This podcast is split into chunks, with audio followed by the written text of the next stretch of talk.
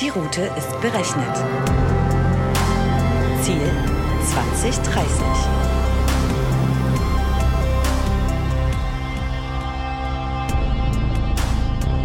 Hallo zurück auf der Road to 2030, dem Podcast zur Technologie und Gesellschaft von Dell Technologies. Unser heutiger Gast ist Anne Kehr Bartel, CEO und Co-Gründerin der Ready School for Digital Integration. Ich hoffe, ich habe das jetzt richtig ausgesprochen. Und ich bin Maria und werde euch als Content-Lieferantin mit leckeren Snacks versorgen. Seid ihr bereit? Dann anschnallen nicht vergessen.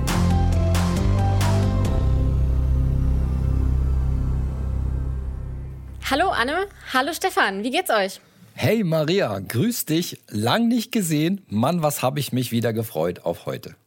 Wir schlagen einmal das Logbuch auf und äh, nehmen euch mit auf die heutige Route. Wir sprechen nämlich über die klassische Frage, hm, eine gemeinnützige Programmierschule, die die Fachkräfte von morgen ausbildet, habe ich noch nie gehört. Genau darüber sprechen wir heute. Dann stellen wir euch eine sehr mutige Frau vor, die im Jahr 2015, als wir relativ viele Flüchtlinge in Deutschland aufgenommen haben, die Ärmel hochgekrempelt hat und ihren Teil zum Thema Integration beigetragen hat. Und wir sprechen darüber, wie Programmiersprachen dabei helfen, genau so eine Integration zu forcieren und wie wir zeitgleich damit der IT-Industrie helfen. Seid gespannt, los geht's. Anne, geht's dir gut? Sitzt du bequem? Können wir losfahren? Ich bin sehr bequem und freue mich auf eure gute Fragen. Sehr schön. Dann machen wir am Anfang immer ganz gerne so einen kleinen Speed-Check. Äh, einfach um sicherzustellen, dass die Zuhörerinnen und Zuhörer dich ein kleines bisschen besser kennenlernen. Und äh, dazu schmeißen wir immer zwei Begriffe in den Raum und äh, freuen uns darüber, wenn du einen dieser beiden Begriffe einfach spontan auswählst und damit wir wissen, wie du so ein bisschen tickst und äh, was du gut findest und was nicht. Ich bin bereit. Alles klar. Kommissarin Lund oder lieber Tatort? Tatort. Beim Getränk entweder Carlsberg oder lieber Berliner Weiße? Ich trinke kein Bier. okay. Was würdest du stattdessen trinken? Berliner Weize, aber dann würde ich es mitbringen in meine Tasche für meine Mutter. Ah, perfekt. Ähm, dann biegen wir nochmal ab in den Bereich äh, der kulinarischen Genüsse. Lieber Currywurst oder lieber Sushi? Sushi. Sushi. Ähm, Yoga oder Pilates? Pilates. Lieber Urlaub in fernen Ländern oder lieber Urlaub bei der Familie? Uh, schwierig bei der Familie. Okay, du hättest es auch kombinieren können. Also ferne Länder und Familie ginge auch. Stimmt, stimmt. Wenn du spontan entscheiden müsstest, wärst du lieber Software oder wärst du lieber Hardware? Software. Lieber in der Schule sein oder Vorträge auf Konferenzen halten? jeden Tag sehr gerne in die Schule. Perfekt. Klasse. Damit sind wir schon mittendrin und ich würde mal sagen, los geht's. Ähm, als wir uns so ein bisschen mit dir und deinem Background beschäftigt haben, haben, glaube ich, sowohl Maria als auch ich gedacht, wow, krasse Story, krasse Geschichte.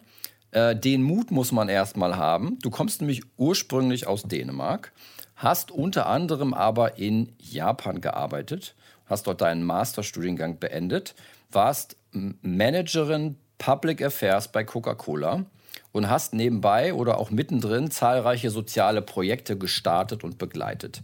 Und Mut scheint sich scheinbar so ein bisschen durch dein Leben zu ziehen, denn du wurdest neulich auch vom Handelsblatt als die jüngste Mutmacherin des Jahres in Deutschland äh, ausgezeichnet oder gekürt.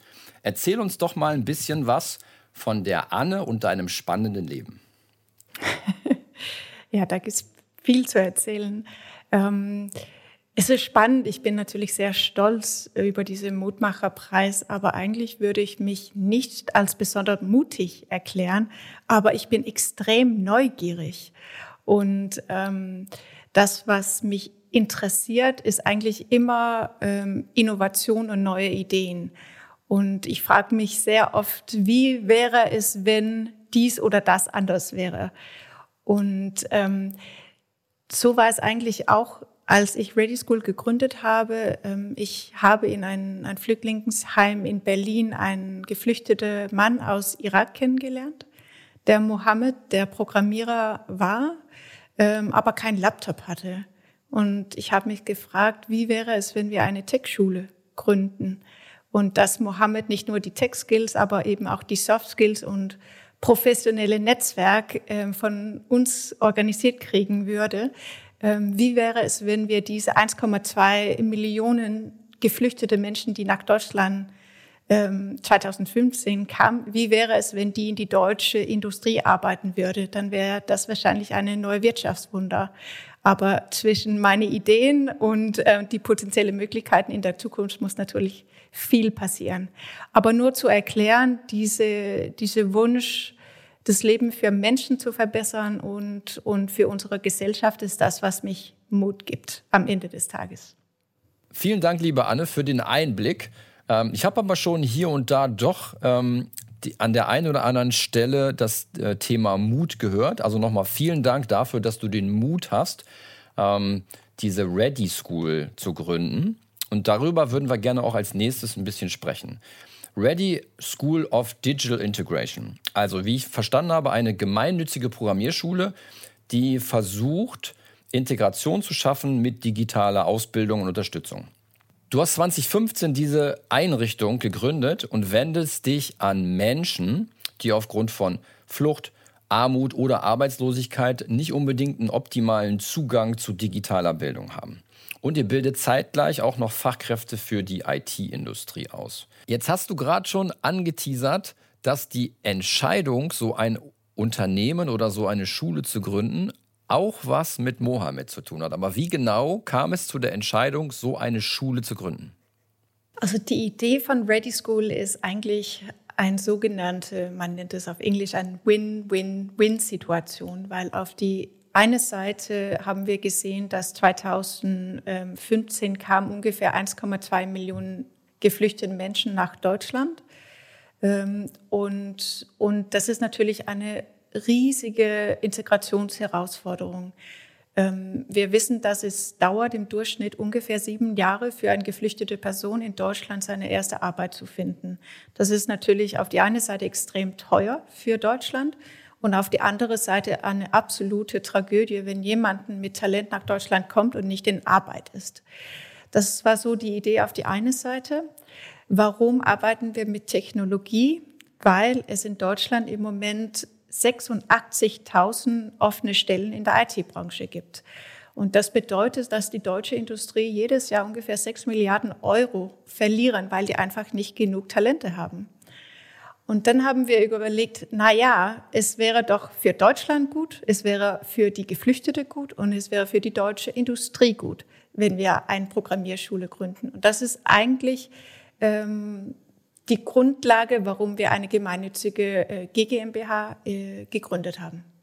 Das klingt auf jeden Fall nach einem super interessanten Projekt und da möchte ich auf jeden Fall noch mehr erfahren. Aber ich habe mich da am Anfang ein bisschen schwer getan mit dem Namen. Für alle, die jetzt zuhören, Ready School ähm, wird geschrieben R-E-D-I, also nicht wie das englische Wort Ready.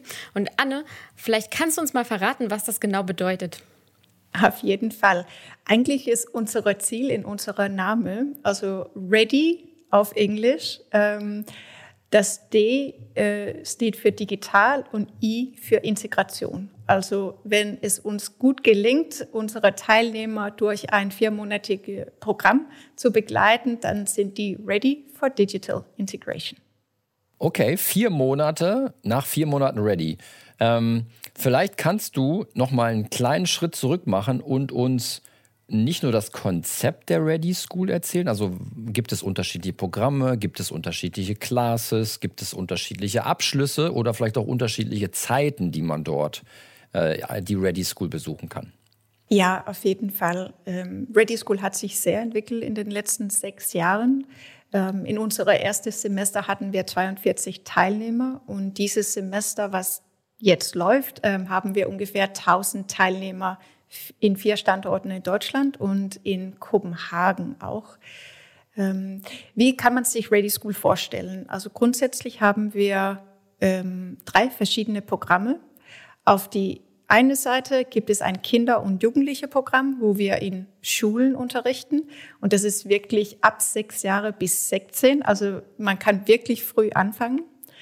Ähm, dann haben wir ein Digital Literacy Programm. Das ist für Erwachsene, die aber überhaupt keine Kenntnis haben ähm, über, wie, wie funktioniert überhaupt ein Laptop. Da fangen wir wirklich von vorne an mit, was ist ein Keyboard, was ist äh, ein Maus, Word, Excel, PowerPoint, Surfen im Internet, ähm, aber auch ein bisschen Cybersecurity, weil ähm, es ist ja nicht nur gut alles, was im Internet ähm, ist und man muss da auch sicher unterwegs sein. Das ist ähm, unsere Anfängerprogramme. Aber dazu kommt das, was wir unsere Digital Career Programm nennen. Das äh, ist ähm, fünf verschiedene Schienen. Das eine ist Web Development, dann haben wir Data Sciences, wir haben ähm, IoT, User Experience Design und jetzt habe ich was vergessen, ähm, Salesforce Certified Courses.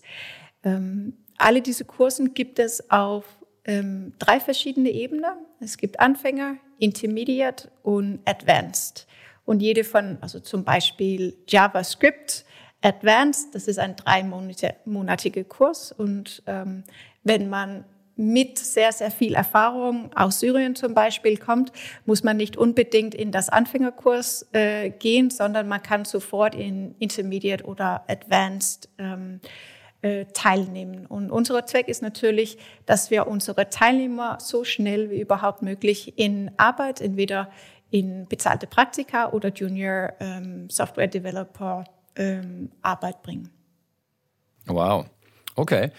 Das hört sich für mich nach einem definitiv runden Konzept an. Das sind also nicht nur Programmiersprachen am Start, die gelernt werden können, sondern wie ich jetzt mitbekommen habe, auch ähm, viele Hype-Themen, die im IT-Bereich äh, händeringend gesucht werden. Von daher tolle Idee. Ähm, jetzt würde ich gerne noch eine Sache bisschen besser verstehen. Du kommst ja selber nicht aus der IT und nicht aus der Programmierwelt unbedingt. Ähm, woher kam diese Idee von dir und wie stellst du sicher, dass die notwendige Expertise natürlich auch im Bereich der, der Ausbildung und welche Sprachen werden angeboten und welche Themen werden überhaupt angeboten, dass die dort einfließen bei Ready? Ja, das stimmt. Ähm, ich finde es immer sehr lustig, wenn es in irgendeiner Zeitung steht, die Programmiererin Anne Bartel. Ähm, das stimmt auf gar keinen Fall. Ich bin sogar nicht unbedingt begabt mit Technologie, aber ich, ich kann, ich, ich weiß, dass ich nicht be unbedingt begabt bin in Technologie. Aber ähm, mein Hintergrund ist ein bisschen anders. Ich, ich habe Innovation studiert und äh, mein Fokus ist Open Innovation, also wie man äh, sehr, sehr große Innovationsprogramme äh, oder Prozesse leiten können. Das heißt, ab 100.000 Menschen oder mehr. Und da ist es immer extrem wichtig, dass man in, in Backend eine gute Tech-Lösung hat und dass man äh, die ganze Daten besser verstehen, wie man so große Prozesse nach vorne bringen können. So habe ich äh, Stanford Peace Innovation Lab äh, kennengelernt 2011, als ich in Silicon Valley war. Und äh, das ist Teil von Stanford Persuasive Technology Lab. Und da geht es darum, wie kann Hardware und Software unsere Verhalten ändern. Ähm, und so, so habe ich eigentlich Technologie kennengelernt. Und ich, ich bin ähm, ich, ich habe große Interesse in Tech, weil das, das wird unsere Gesellschaft extrem prägen in den nächsten äh, vielen Jahren oder in unserer ganze Zukunft, was vor uns liegt. Ähm, aber ich wusste, Tech ist nicht äh, meine Stärke, sondern das, was ich sehr, sehr gut kann, ist äh, große Communities zusammenzubringen. Und deswegen war am Anfang äh, meine Rolle wirklich, die Tech-Experten aus der Industrie- und Startup-Branche am Anfang in Berlin zusammenzubringen, um gemeinsam die Programme mit den Geflüchteten zu entwickeln. Also meine Rolle ist eher diese Facilitation-Rolle, Menschen zusammenbringen mit verschiedenen Kompetenzen, dass die gemeinsam das beste äh, Tech-Programm entwickeln kann. Und, und ich habe da wirklich extrem gute Techies dabei. Ähm, und ich glaube, es ist sogar eine Stärke, dass ich nicht tech-affin bin, weil dann hätte ich wahrscheinlich sehr starke Haltungen, was sollen wir unterrichten und wie sollen wir unterrichten. Jetzt äh, bin ich ein bisschen freier und kann das so gestalten, wie äh, unsere Community das gut finden. Und deswegen glaube ich, alle fühlen, dass die haben einen, einen großen Teil in unserem Programm. Anne, jetzt hast du gesagt, zusammenfinden. Das ist ja ein ähm, guter Punkt. Kannst du vielleicht noch mal ein bisschen näher beschreiben, wie ihr zu euren Schülerinnen und Schülern findet und wie das Ganze so abläuft? Das allerwichtigste äh, Wort eigentlich an der Ready School ist Co-Creation. Entschuldige, es gibt immer so viele äh, englische Namen, aber diese Idee, dass man gemeinsam etwas gestaltet. Ähm, am ersten Tag äh, habe ich, wie gesagt, Mohammed kennengelernt und in unserer zweiten Treffen haben wir uns entschieden, Mohammed, du bringst nächstes Mal zwei Freunden mit und ich bringe zwei Freunden mit. Dann waren wir sechs. Und dann haben wir diese Tech-Schule-Idee äh, einen Schritt weitergebracht. Und dann alle sechs haben dann nächstes Mal wieder Freunden mitgebracht. Und das heißt, Ready School ist eigentlich entstanden, wo es 50 Prozent Menschen mit Migrationshintergrund waren. Ich habe ja auch Migrationshintergrund, aber nur aus Dänemark.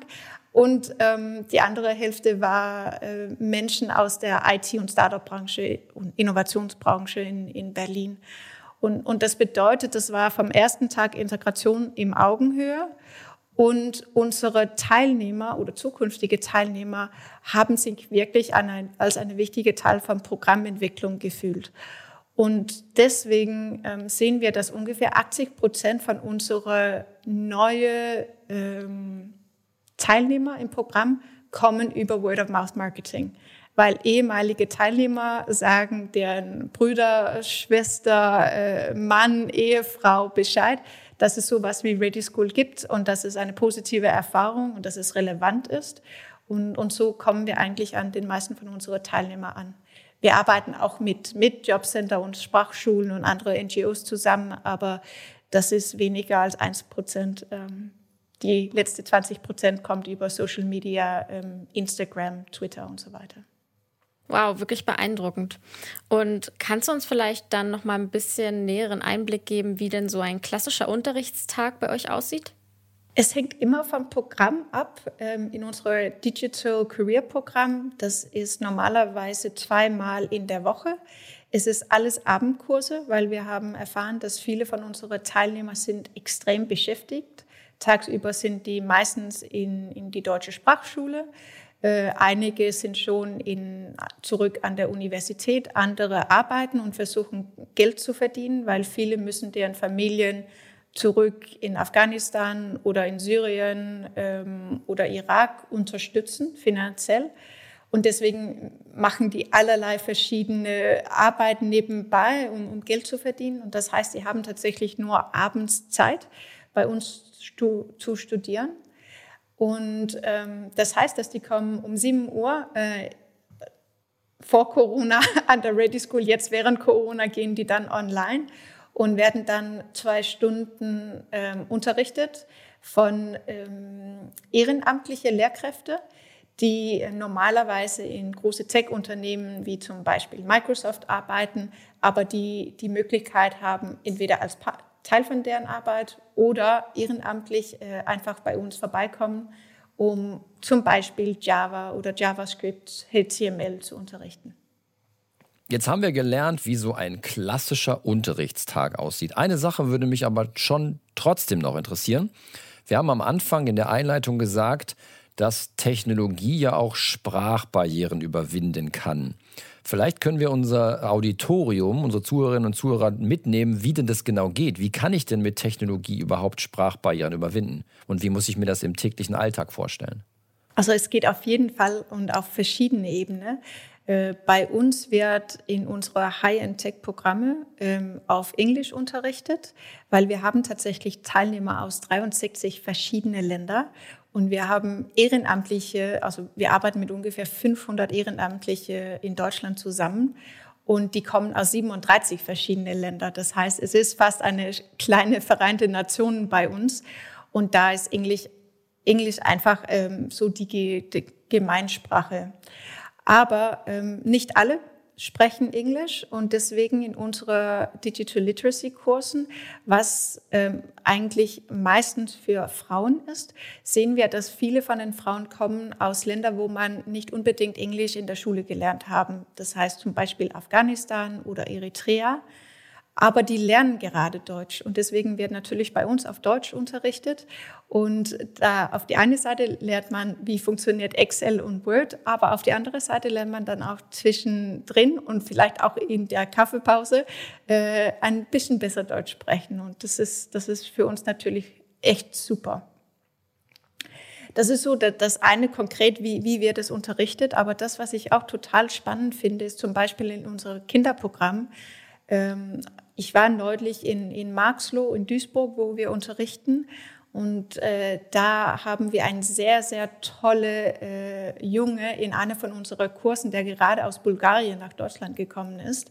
Und er kann immer noch nicht so richtig Deutsch sprechen.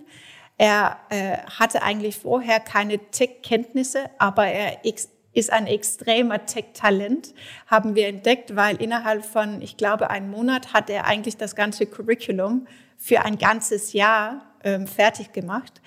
Und, und das ist natürlich äh, toll, wenn man äh, solche Menschen entdeckt. Aber für ihn kann Technologie wirklich einen großen Unterschied machen, weil er ist ähm, elf Jahre alt, muss immer noch Deutsch lernen, wird wahrscheinlich nicht das beste Abitur in Deutschland machen wegen die Sprache. Aber wenn er jetzt mit Tech anfängt, er kann ja auch mit Scratch weitermachen ähm, und andere Programmiersprache. Wir haben viele Mentoren, die uns unterstützen, viele Unternehmen, die auch äh, Workshops organisieren, Hackathons organisieren. Und unser Ziel ist natürlich, dass wir diese junge Tech-Talent wirklich in die Richtung ähm, motivieren, dass er eine sehr, sehr gute Zukunft hat in der Tech-Branche. Und deswegen, ähm, Sprache ist, es soll keine Hindernis sein, aber wir wissen natürlich, dass bei vielen Unternehmen, ähm, die uns und unsere Teilnehmer gerne eine Arbeit anbieten würden, ist Deutsch immer noch extrem wichtig. Aber nicht alle Unternehmen ähm, brauchen Deutsch und deswegen sehen wir, dass die Unternehmen, wo, wo auf jeden Fall die Tech Department Englisch sprechen, da haben unsere Teilnehmer natürlich ähm, einen Vorteil. Wow, tolles Beispiel ähm, mit dem Jungen. Ähm, manchmal wünschte ich, ich könnte so schnell Technologie lernen, also beziehungsweise so, so schnell ganze Curriculen äh, inhalieren. Ähm, das zeigt ja aber auch, dass eine gemeinsame Sprache zwischen solchen ähm, Tech-Absolventen und Unternehmen unter anderem auch Technologie selber sein kann, auch wenn ich vielleicht nicht die deutsche oder englische Sprache beherrsche. Von daher, tolles Beispiel, danke dir. Ähm, wir haben in der Vorbereitung mitbekommen, dass du in deiner äh, Zeit im Amerika ja auch ein Treffen mit einem sehr bekannten äh, CEO eines amerikanischen Unternehmens hattet, nämlich dem Gründer Mark Zuckerberg von Facebook. Ähm, eine sehr interessante Person. Äh, vielleicht kannst du uns über dieses Treffen ein bisschen was erzählen. ja, auf jeden Fall. Ähm, ich habe ihn tatsächlich nicht in Amerika getroffen, sondern er ist zu uns in Berlin gekommen, weil er und seine Frau ähm, Priscilla Chan schon 2016 in, in Berlin waren. Es war natürlich die, die absolut beste Anfang, äh, die man überhaupt haben kann für eine Tech-Schule. Äh, damals hatten wir nur zwei Wochen Unterricht gemacht in Berlin. Aber es war natürlich äh, eine große Ehre und extrem spannend für unsere Teilnehmer, mit Marco und Priscilla zu, zu sprechen und austauschen. Aber das, was mich eigentlich am meisten berührt hat, war ein, ein Austausch zwischen Rami, eine von unseren Teilnehmern aus Syrien, und, und Marc, weil Rami hat, hat überlegt, okay, ähm, das ist once in a lifetime chance, dass er eigentlich ein Startup-Idee an Mark Zuckerberg pitchen konnte. Und, und Rami hat dann beschrieben, dass als er aus Aleppo geflogen ist, hatte seine Familie, die immer noch in, in Syrien war, natürlich große Angst, wie es Rami geht. Und die haben versucht zu telefonieren, also ganz normal mit, mit dem Handy am Anfang. Und als äh, er dann nach äh, ähm, Deutschland kam und er besser Internet hatte und seine Familie auch teilweise besser Internet hatte, könnten die dann wirklich mit Video mit, mit Skype miteinander sprechen. Aber Rami ähm, ist Techie und, und hat auch an der Universität in Aleppo ähm, äh, Data Science studiert und er hat sich deswegen natürlich überlegt, ähm, in der Zukunft, wenn, ähm, Virtual Reality oder Mixed Reality noch einen Schritt weiter ist und günstiger geworden ist, welche Programmiersprache muss ich eigentlich lernen, dass ich, ich so ein Virtual Reality Plattform, Kommunikationskanal äh, entwickeln konnte, dass ich äh, und andere Familien wie, wie meine viel besser miteinander sprechen kann, weil das natürlich ganz anders, äh, wenn man wirklich mit dem ganzen Körper sehen kann, mit einer Kamera die Räumlichkeiten äh, präsentieren kann. Und, und diese Idee hat, hat Rami tatsächlich an, an Mark Zuckerberg gepitcht. Und ich saß auf die andere Seite vom Tisch und habe einfach zugehört, sehr, sehr neugierig. Und, und man konnte wirklich sehen in den Augen von Mark Zuckerberg, dass als Rami von Virtual Reality und die Zukunft von Technologie gesprochen haben, da war so absolut ein Connection. Und, und von da war es nicht mehr ein, ein Billionär und ein Geflüchteter, die miteinander gesprochen haben, sondern es war zwei Geeks, die äh, deren gemeinsame Passion ausgetauscht haben. Und das ist ja eigentlich Zweck, äh, dass, es, dass es jeden Tag passiert an der Ready School, dass es ist nicht äh, Lehrer und Studierende, sondern die sind alle Techies, die äh, für der Zukunft von Technologie brennen und gegenseitig austauschen. Also Stefan, ich weiß nicht, wie es dir geht. Ich bin mega geflasht und habe äh, hier schon ein bisschen Gänsehaut. Das ist echt eine mega beeindruckende Geschichte. Dankeschön. Es macht auch richtig Spaß. ja, wie sieht's aus? Ich denke, es ist Zeit für eine kleine Snackpause. Definitiv. Ich habe schon Hunger. Die IT entwickelt sich ja immer mehr und mehr zu so einer Männerdomäne. Und genau das haben wir ungefähr vor einem Jahr mit äh, Tijan und Naran schon diskutiert. Und ich habe was Nettes rausgefunden. Und zwar, Programmieren war in den 80er Jahren ein klassischer Frauenberuf. Aber laut einer Bitkom-Studie im Jahr 2019 ähm, wurde festgestellt, dass nur noch 17 Prozent der Angestellten in diesem Bereich ähm, Frauen sind. Und Anne, mich würde interessieren, was du denkst, warum das so sein könnte. Ist Programmieren einfach uncool geworden oder was könnten die Gründe dafür sein? Und wie sieht es genau bei euch an der Ready School aus?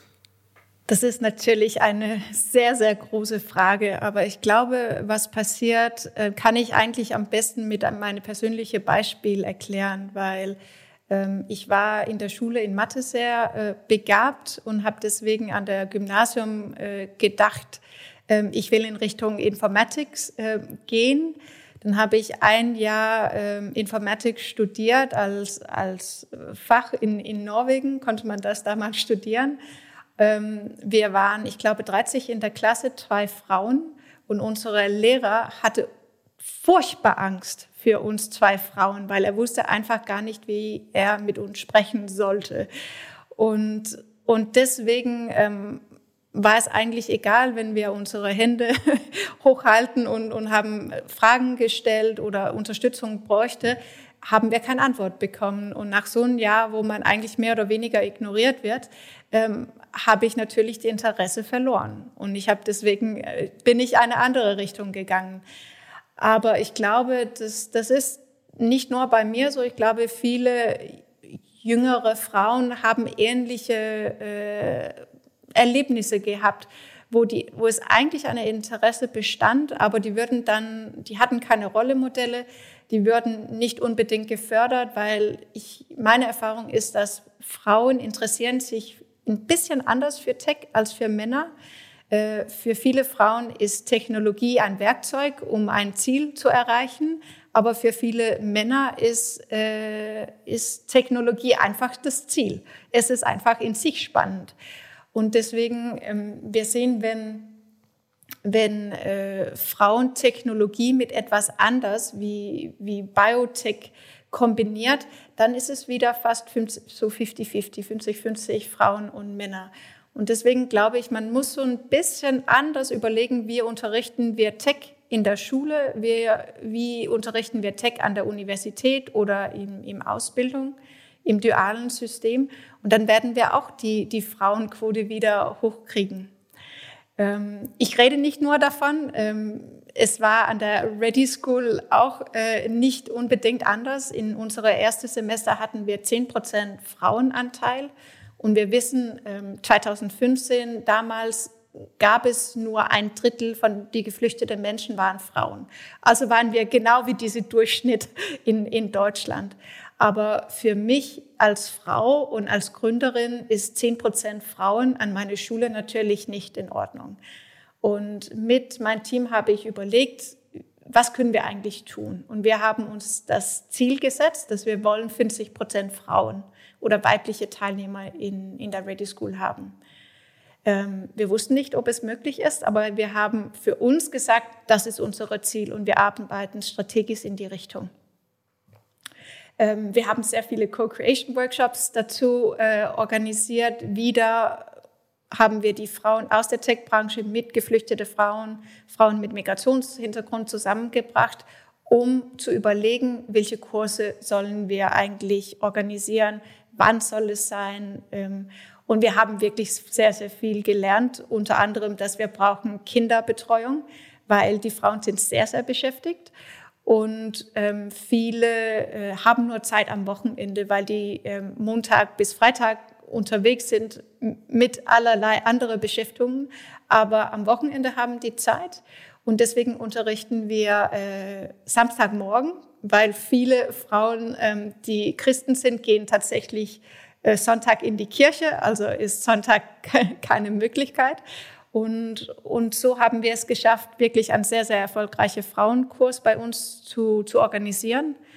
Da ist es natürlich 100 Prozent Frauen, obwohl ich glaube tatsächlich, dass es gibt drei Männer in unserem Frauenprogramm, die haben es trotzdem geschafft. Also es gibt immer Möglichkeiten. Aber was ich spannend finde, ist, dass weil wir ein 100 Prozent oder fast 100 Prozent Frauenprogramm habe, ähm, wurde Ready School zu einem Ort, wo es gut für Frauen ist, die sich für Technologie interessieren. Und das heißt, nur in unsere High-End-Tech-Programme sind wir jetzt bei, ich glaube, 47 Prozent Frauenanteil, also fast 50. Es gibt noch ein bisschen Luft nach oben, aber nicht viel. Und generell, wenn wir alle 1000 Teilnehmer ähm, an der Ready School äh, gucken, dann, dann sind wir bei 60 Prozent Frauenanteil. Also Ziel mehr oder weniger erreicht. Wow. Das, das klang am Anfang. Also erstmal vielen Dank für, die, für diesen tollen Einblick, auch dass du uns mit uns teilst, wie da die Ziele aussehen zum Thema Diversity. Ähm, ich finde es stark zu sehen, dass das von 10 Prozent am Anfang auf ähm, über 50 Prozent jetzt angestiegen ist und mit welchen Punkten ihr das umgesetzt habt. Mein Herz hat einen kleinen Hüpfer gemacht, als ich gehört habe, dass euer Ziel 50 ähm, Prozent der Besetzung eurer Schule äh, durch äh, Frauen zu haben. Denn genau dasselbe Ziel haben wir uns bei Dell Technologies auch gesetzt. 50 Prozent ähm, aller Mitarbeiterinnen bis 2030 ähm, sollen weiblich sein und 40 Prozent aller Führungspositionen sollen eben auch mit weiblichen Führungskräften besetzt sein. Von daher passt das wunderbar und zeigt, dass es möglich ist. Danke dir. Du hast eine sehr schöne Überleitung gebracht zu unserem nächsten Hauptthema, nämlich das Thema Integration und Politik. Ähm, für Flüchtlinge ist es nicht immer ganz einfach, einen Ausbildungsplatz zu bekommen. Ähm, zum einen liegt das vielleicht daran, dass Ausbildung nicht unbedingt gleich Ausbildung ist. Also das, was wir in Deutschland an Ausbildung verstehen, ist vielleicht nicht das, was in der ausländischen Kultur als Ausbildung bezeichnet wird. Vielleicht gibt es da auch Unterschiede und vielleicht gibt es da auch andere Qualitäten in Bezug auf Ausbildung. Ähm, es müssen also äh, vielleicht auch in manchen Betrieben Vorbehalte gegen die Beschäftigung von Flüchtlingen abgebaut werden. Denn vielleicht denkt der eine oder andere immer noch, hm, ähm, wenn ich einen ähm, Flüchtling einstelle zum Thema Ausbildung, vielleicht habe ich dann Probleme auf der rechtlichen Seite wegen ähm, gesicherter Aufenthaltsgenehmigung oder ähnlichen Dingen. Und von daher glaube ich, ist sowohl auf der einen Seite Aufklärung und, und ähm, das Ab, der Abbau von Vorbehalten notwendig und auf der anderen Seite auch. Welche Erfahrungen hast du denn oder auch die Ready School gemacht mit dem Thema Arbeit, Schrägstrich Ausbildung und der deutschen Gesetzgebung? Ja, Bürokratie ist natürlich ein, ein dickes Brett in Deutschland und ähm, es gibt da sehr, sehr viele Regeln, die man, man gut kennenlernen müssen, was nicht unbedingt eine Expertise ist bei, bei vielen, insbesondere kleinere Unternehmen in, in Deutschland, weil man hat dafür einfach keine Zeit. Ähm, wir haben gesehen, 2016 hat äh, es sich deutlich in Deutschland verändert. Grundsätzlich dürfen Menschen, die nach Deutschland kommen, die hier drei Monate sind, tatsächlich in Deutschland arbeiten, auch nur mit einem Asylverfahren. Ähm, äh, in der Realität an der Jobcenter ist es oft ganz, ganz anders. Und das, was die Regeln sagen und was äh, gelebte Realität bei einer Beamte an der Jobcenter ist, ist, ist leider immer noch nicht das, dasselbe. Aber eigentlich soll es möglich sein, dass man darf in Deutschland arbeiten. Und das ist ja auch richtig so, weil ein Asylverfahren kann ja ab und zu wirklich sehr, sehr lange dauern. Es sollte nicht passieren.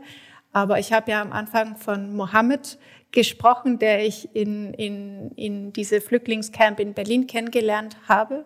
Und er ist seit sieben Jahren in Deutschland, steckt immer noch im Asylverfahren. Äh, ähm, er arbeitet mittlerweile als Programmierer äh, bei Accenture und ist in eine hochbezahlte Arbeit. Aber ähm, eigentlich sollte er normalerweise ein Blue Card kriegen, aber man, man darf nur außerhalb von Deutschland ein Blue Card antragen. Aber er kann natürlich nicht zurück nach Irak. Ähm, deswegen ähm, gibt es immer noch sehr, sehr viele bürokratische Hürden, die, die man in Deutschland verbessern sollte, weil es ist ja furchtbar, wenn man ja sieben Jahre in eine Limbo steckt und er darf tatsächlich nur, ich glaube, zwei Tagen pro Woche ähm, außerhalb von Berlin sein, dann muss er zurück. Und das ist für alle äh, Unternehmen natürlich keine gute Erlebnis und macht es auch viel schwieriger für meine Teilnehmer, eine gute Arbeit zu finden. Anne, hast du vielleicht auch noch Beispiele von Ländern, in denen es vielleicht besser läuft als in Deutschland, an denen wir uns vielleicht ein Beispiel nehmen können? Ich wünsche mich sehr, dass ich Beispiele nehmen könnte, aber wir unterrichten zum Beispiel in, in Dänemark. Ähm, wir überlegen auch im Moment und sind in Verhandlungen mit der Kommune in, äh, in Malmö in Schweden. Deswegen kenne ich die skandinavische Modell relativ gut. Und ich kann sagen, da ist es nicht anders als in Deutschland. Es, es gibt immer noch sehr, sehr viele bürokratische Hürden, die man vereinfachen könnten, dass geflüchtete Menschen viel einfacher in Arbeit kommen und insbesondere, dass die deutsche und skandinavische Unternehmen Fachkräfte finden. Weil ich verstehe tatsächlich nicht, warum kann man Menschen oder Techies aus äh, Indonesien oder äh, Indien nach Deutschland bringen. Die haben ja genau dieselbe, äh, ja, die sind ja auch keine Deutsche, aber für den geht es irgendwie, aber die Menschen, die schon in Deutschland sind, es macht ja viel mehr Sinn, wenn die die einfacher in Arbeiten äh, in Arbeit bringen könnten. Das heißt also, dass das Brett, äh, was man eigentlich, was es gilt aufzubohren durch zum Beispiel eine Ready School, ist nicht unbedingt in anderen Ländern dünner als in Deutschland, sondern es sieht einfach nur anders aus. Okay. Ähm, Anne, was würdest du denn ändern, um das Thema Integration noch stärker zu forcieren oder zu vereinfachen?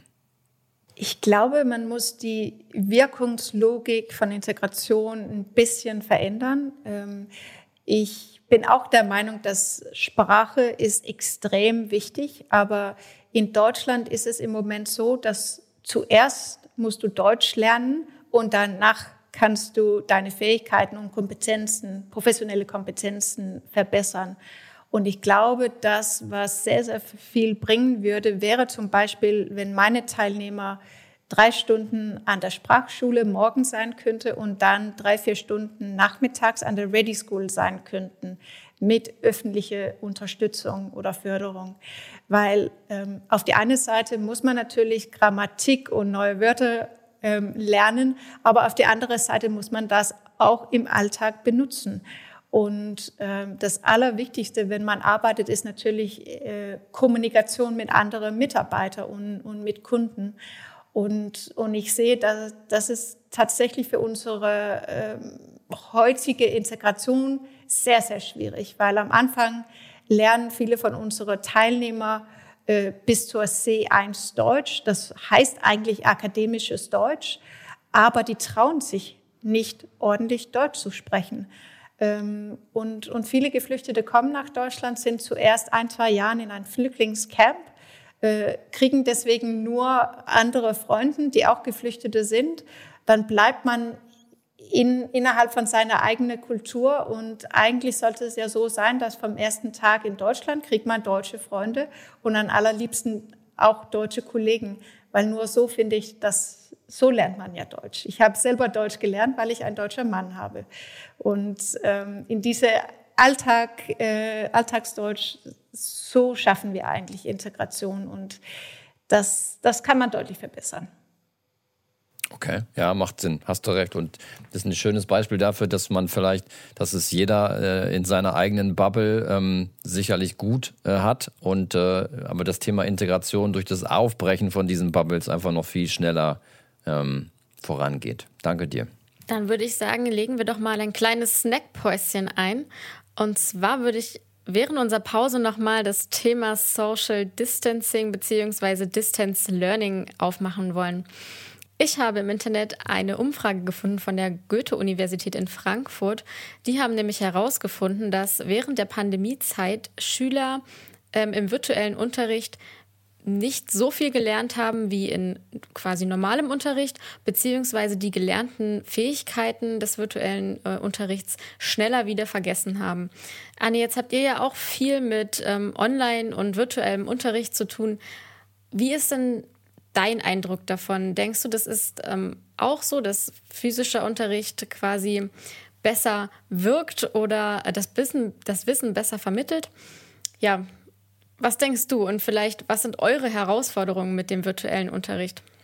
Ja, das ist eine sehr gute Frage. Ähm, die erste fünf Jahre Ready School war tatsächlich in ein Klassenzimmer mit eins, zwei, drei Lehrkräfte und jede Klasse war 15 bis 20 Teilnehmer.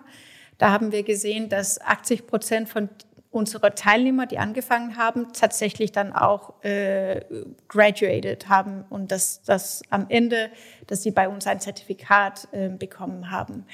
Ähm, während Corona ähm, haben wir das alles natürlich äh, online organisiert und da haben wir gesehen, dass, dass 70 Prozent von unseren Teilnehmern haben Schluss gemacht.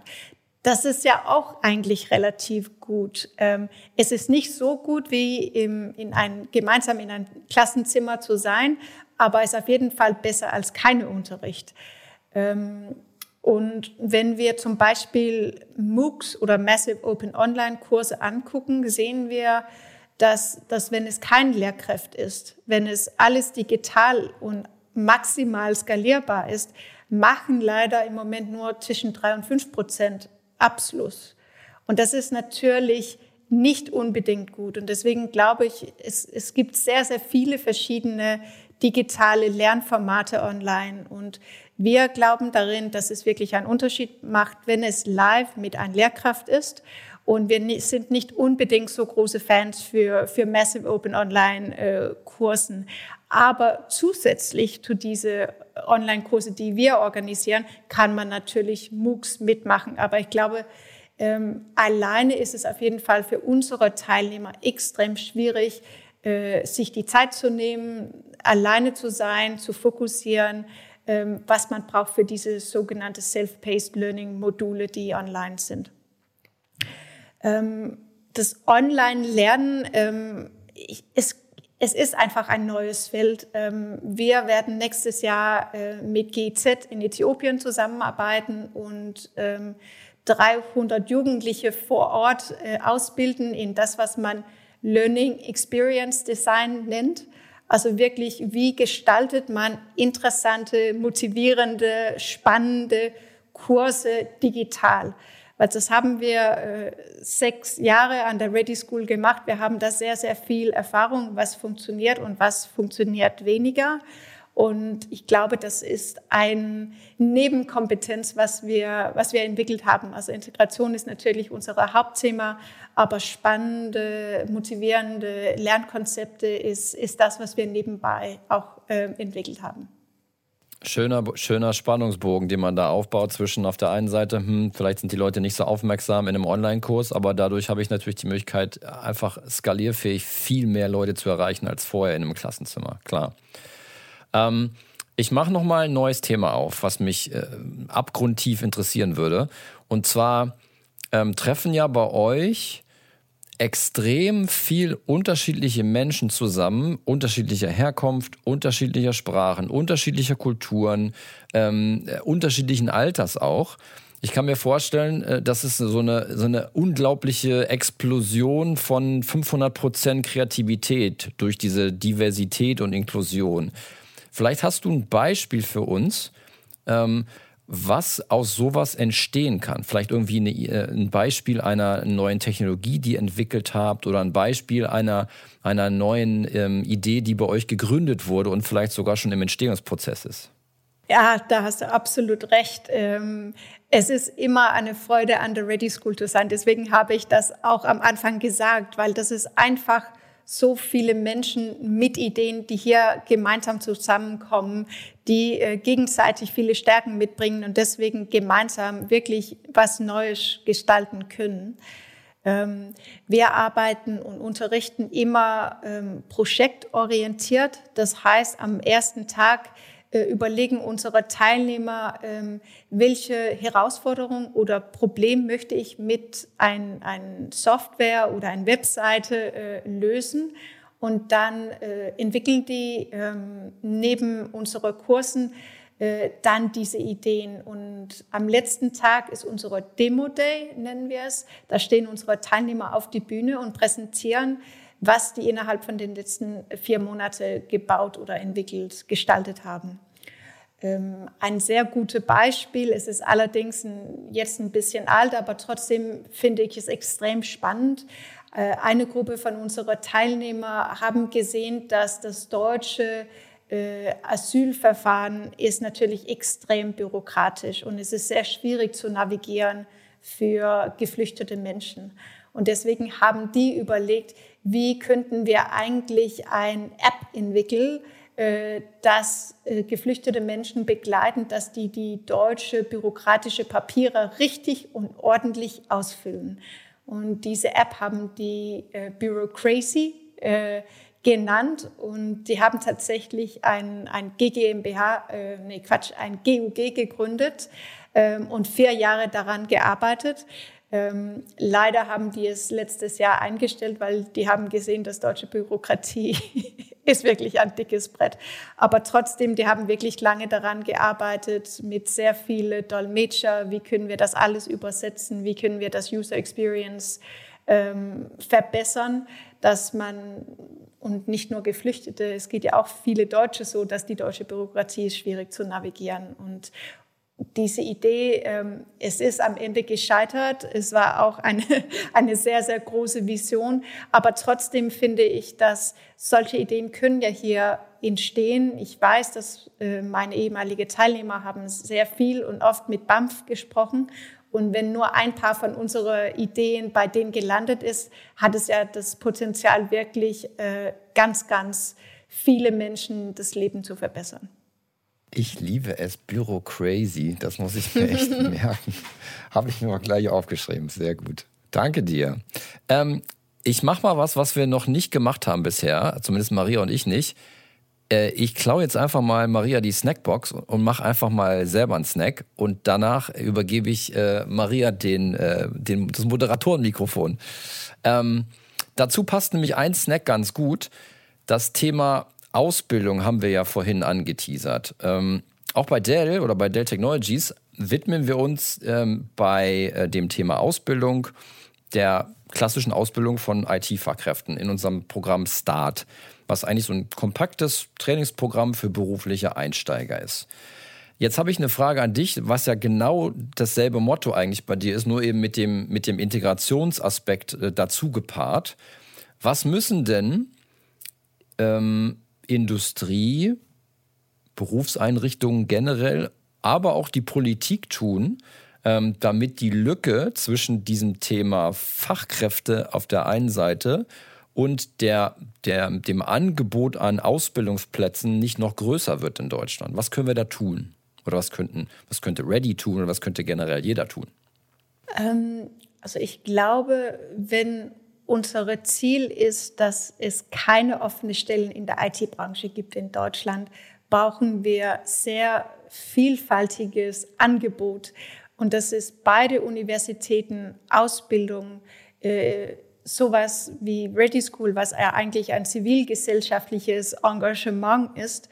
Ähm, wir brauchen die, wir haben über MOOCs äh, schon gesprochen. Wir brauchen äh, Corporate Certificates.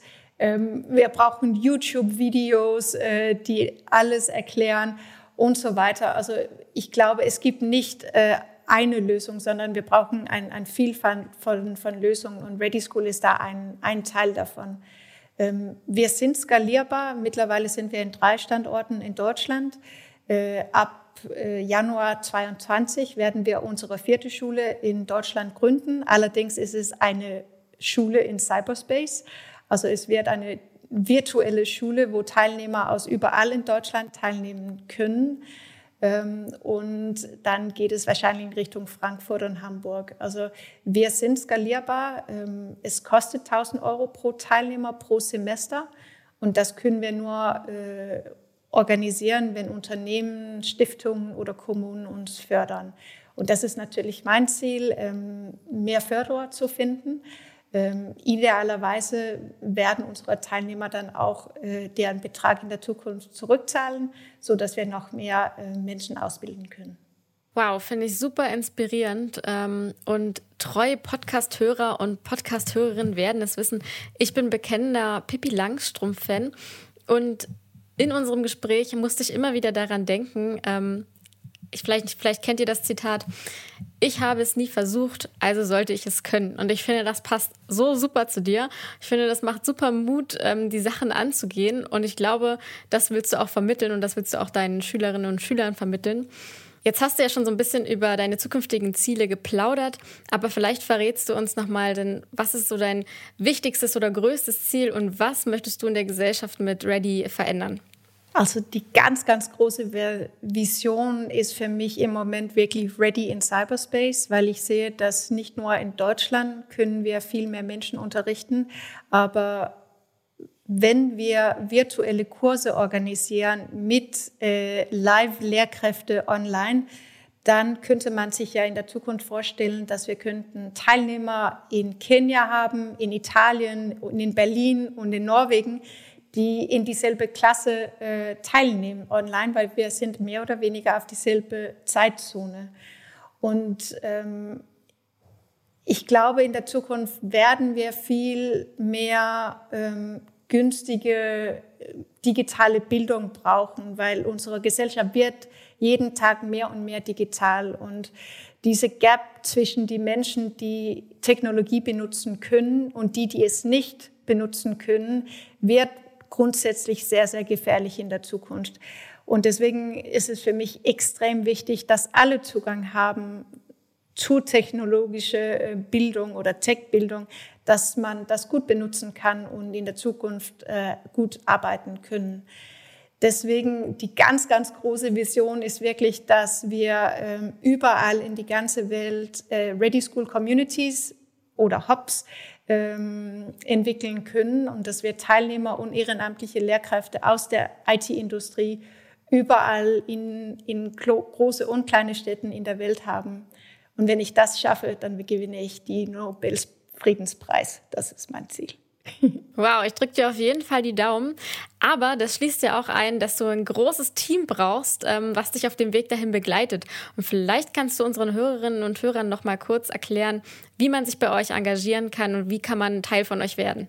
Das auf jeden Fall. Auf unserer Webseite ähm, kann man äh, sich ehrenamtlich anmelden.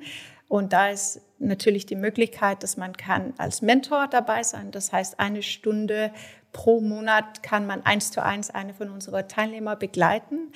Aber es gibt natürlich auch die Möglichkeit, dass man Tech unterrichten kann. Man muss allerdings nicht nur Techie sein, weil zum Beispiel in unseren Jugendliche- oder Frauenkursen äh, unterrichten wir Word, Excel, PowerPoint. Und für die meisten Menschen, die äh, einen Laptop benutzen für Arbeit, reicht das eigentlich, ähm, um die, die richtige Tech-Skills beizubringen. Also am allerliebsten äh, www.ready-school.org ähm, und da gibt alle die Informationen, die man braucht, um bei uns ähm, anzufangen. Und wenn das nicht klappt, dann bin ich auf LinkedIn zu finden und äh, freue mich, wenn man sich da meldet. Sehr cool. Ich bin mir ziemlich sicher, du wirst äh, den einen oder die eine äh, sicherlich äh, erreicht haben mit diesem tollen, wichtigen, spannenden Thema, der jetzt sofort auf die Webseite geht und sagt, oh, da möchte ich gerne meinen Teil zu beitragen. Vielen Dank. Ähm, unser Podcast würde ja nicht Road to 2030 heißen, wenn wir am Ende nicht auch noch ein kleines bisschen den Bogen äh, in Richtung 2030 aufmachen würden. Und von daher, bevor ich dich jetzt an der nächsten Ecke, liebe Anne, entweder in Richtung Japan oder in Richtung Berlin rausschmeiße aus unserem Podcast Mobil, würde ich gerne noch eine Frage stellen, nämlich so deinen persönlichen Ausblick mit der Frage, ähm, wie sieht das Zusammenleben von, äh, von Menschen unterschiedlicher Herkunft, unterschiedlicher Kultur und unterschiedlichem Ausbildungslevel in Deutschland aus, wenn wir uns in 2030 befinden? Das ist natürlich eine sehr gute Frage. Das, was ich mich wünsche, ist, dass zuerst, dass es vielleicht zehn neue Ready Schools gibt, äh, nicht nur in Europa, sondern insbesondere auf die afrikanische Kontinent. Und ähm, ein Ziel, was für mich wichtig ist, ist diese ganze Cybersecurity-Frage. Ist, es fehlt uns im Moment 1,2 Millionen Cybersecurity-Expert weltweit. Und ich hoffe, dass Ready School wird teilweise in die Richtung gehen und dass auch andere sich um diese ganze Datensicherheitsthema kümmern, weil ähm, wenn wir nicht sichere Online-Plattformen schaffen und wenn unsere Daten nicht sicher sind, dann habe ich tatsächlich große Angst, dass 2030 ist auf gar keinen Fall so gut und friedlich wie heute. Aber ich, ich bin am liebsten positiv unterwegs und deswegen ähm, glaube ich, wir schaffen das und ich hoffe, dass die äh, Zukunft ist, viel, hat viel mehr Vielfalt und dass wir auf jeden Fall 50 Prozent Frauenquote bei Dell haben. Sie haben Ihr Ziel erreicht.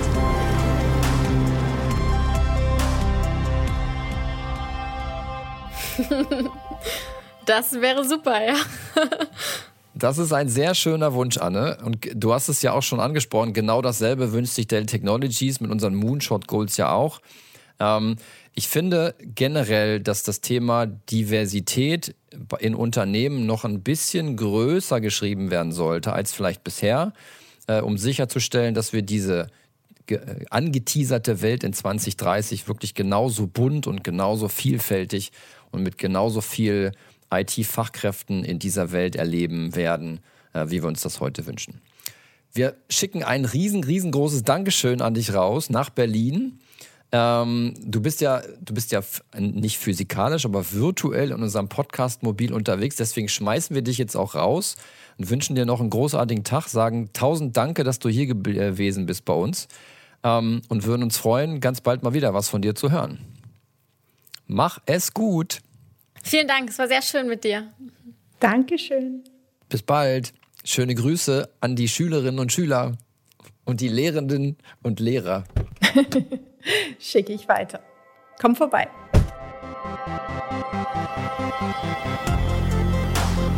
Wir haben, liebe Zuhörerinnen und Zuhörer, am Anfang ja versprochen, dass wir heute über ein Herzensprojekt sprechen, nämlich die Ready School, die dafür sorgt, dass IT sich mit Integration wunderbar verbinden lässt. Wir haben gelernt, ähm, dass Mohammed eigentlich den Anstoß gegeben hat. Wir haben gelernt, dass Programmiersprachen Kulturen miteinander verbinden können, indem wir ähm, eine spannende Geschichte von dem kleinen Jungen gehört haben, der noch nicht mal richtig Deutsch kann, aber trotzdem schon ein Jahr Curriculum der Ready School inhaliert hat innerhalb von drei Monaten.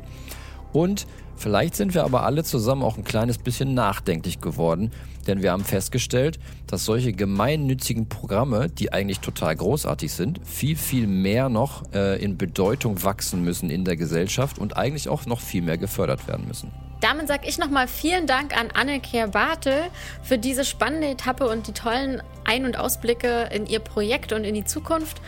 Und wenn ihr die nächsten Podcasts nicht verpassen wollt, dann solltet ihr uns auf Spotify, Apple, Amazon, Deezer, Soundcloud, YouTube oder der Dell Technologies Mediathek abonnieren und äh, hinterlasst uns auch gerne eine Bewertung auf Apple. Da würden wir uns sehr drüber freuen und seid gespannt auf die nächste Etappe in vier Wochen mit unserem Gast Norman Bücher, denn da werden Themen wie Hybrid Work und Extremsport zusammenfinden. Bis dahin und anschnallen nicht vergessen.